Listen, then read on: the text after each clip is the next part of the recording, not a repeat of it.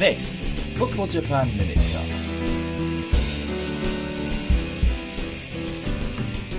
Hello again, I'm Ben Mabley with the Minutecast on Sunday the 7th of April.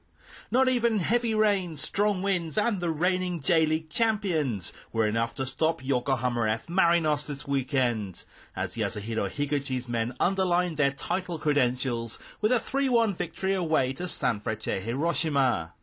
We'll have all the news from that one, plus the rest of the action from across a storm-swept Japan, coming up in just a few seconds.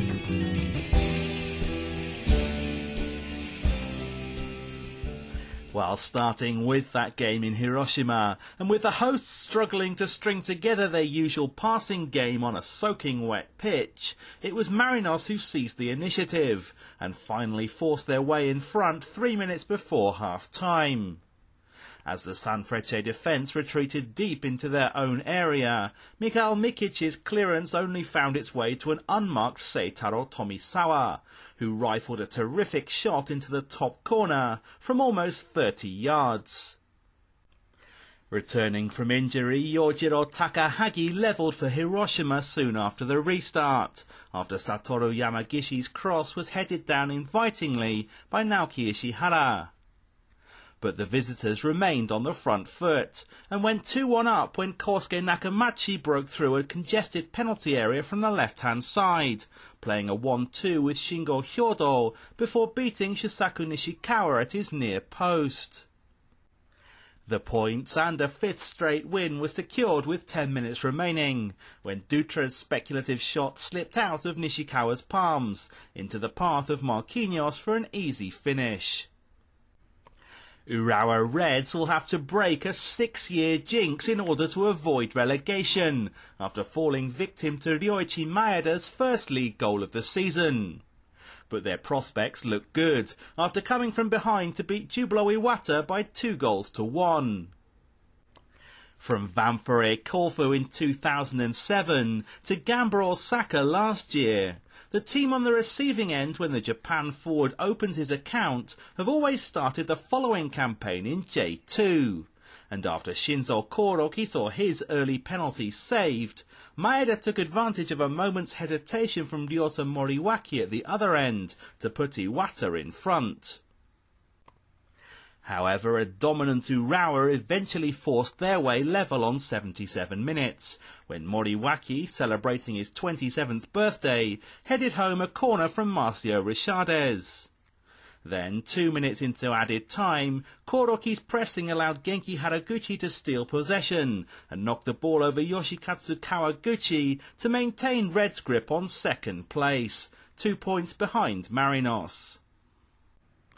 Their Saitama neighbours Omiya Ardija are now up to third, after a 1-0 victory away to FC Tokyo extended the unbeaten run that originally saved them from the drop last year to an incredible 16 league matches. Slovenian forward Zlatan Ljubijankic was the hero when he got his head to a free kick from Takumi Shimohira, which Tokyo keeper Shuichi Gonda had failed to claim. Cerezo Osaka slipped to fourth after surrendering their unbeaten record in a 1-0 defeat at Kashima Antlers. Kim Jin Hyun's attempts to dribble the ball out of goal ended in embarrassment as Davi stole in to leave an open net for Yasushi Endo.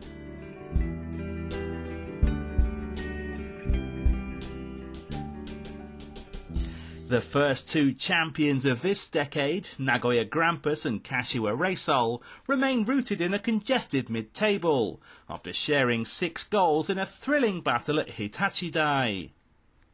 Grampus opened the scoring on just three minutes, when Teruki Tanaka was left completely unmarked to head in a Taishi Taguchi corner. But Reysol were level almost immediately, as Junya Tanaka crossed for Masato Kudo.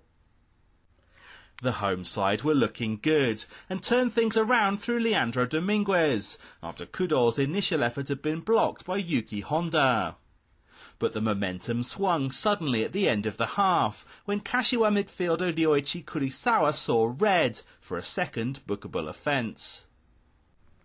Takahiro Masukawa promptly headed Nagoya back level, but Nelsinho Baptista's side weren't lying down, and Kudo weave between two defenders to put the 10 men in front once again.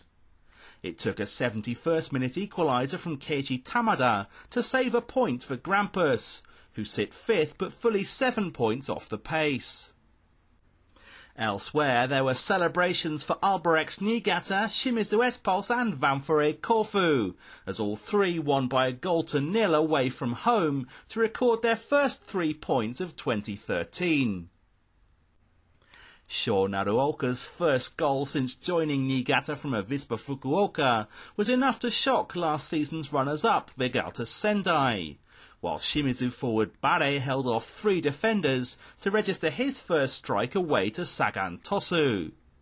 Yuki Otsuchiya's header sealed Kofu the win at bottom club Oita Trinita. Kanagawa rivals Shonan Bellmare and Kawasaki Frontale remain winless after their one-all draw at the Hiratsuka Stadium. Some quick J2 highlights to finish up with, and Vissel Kobe moved five points clear at the top after Ryo Okui's solitary strike sealed victory over Montedio Yamagata, who fall from second to fourth. Fagiano Okayama maintained their unbeaten run with a 3-2 win over Consadole Sapporo to go second, while JEF United Chiba are now third after winning 2-0 at Thespa Kusatsu Gunma.